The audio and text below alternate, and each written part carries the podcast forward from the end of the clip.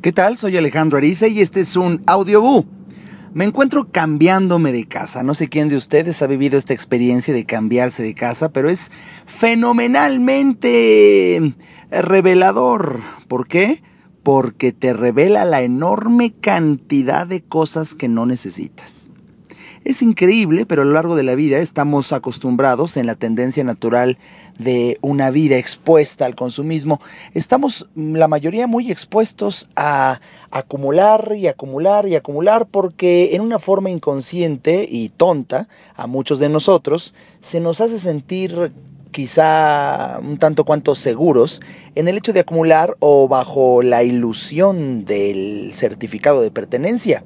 Cuando tú crees que algo es tuyo, te sientes muy seguro, pero ya cuando te das cuenta de la vida entera y cuando haces muy plena conciencia de que te vas a morir, vas a ver, vas a ver a quién se le quedan las cosas y vas a ver cómo se desvanece, cómo se esfuma ese espejismo de la propiedad privada.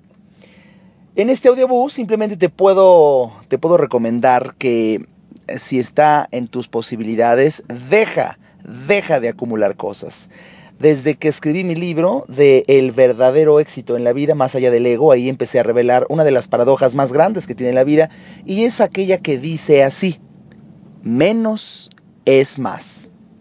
Sí, escuchaste bien, menos es más. Y esto revela en una forma importante cómo menos cosas te hace más libre, cómo menos cosas te hace más fácil y más llevadera la vida. Como menos cosas te hace más pacífica la experiencia. Como menos cosas te hace más tranquila la existencia.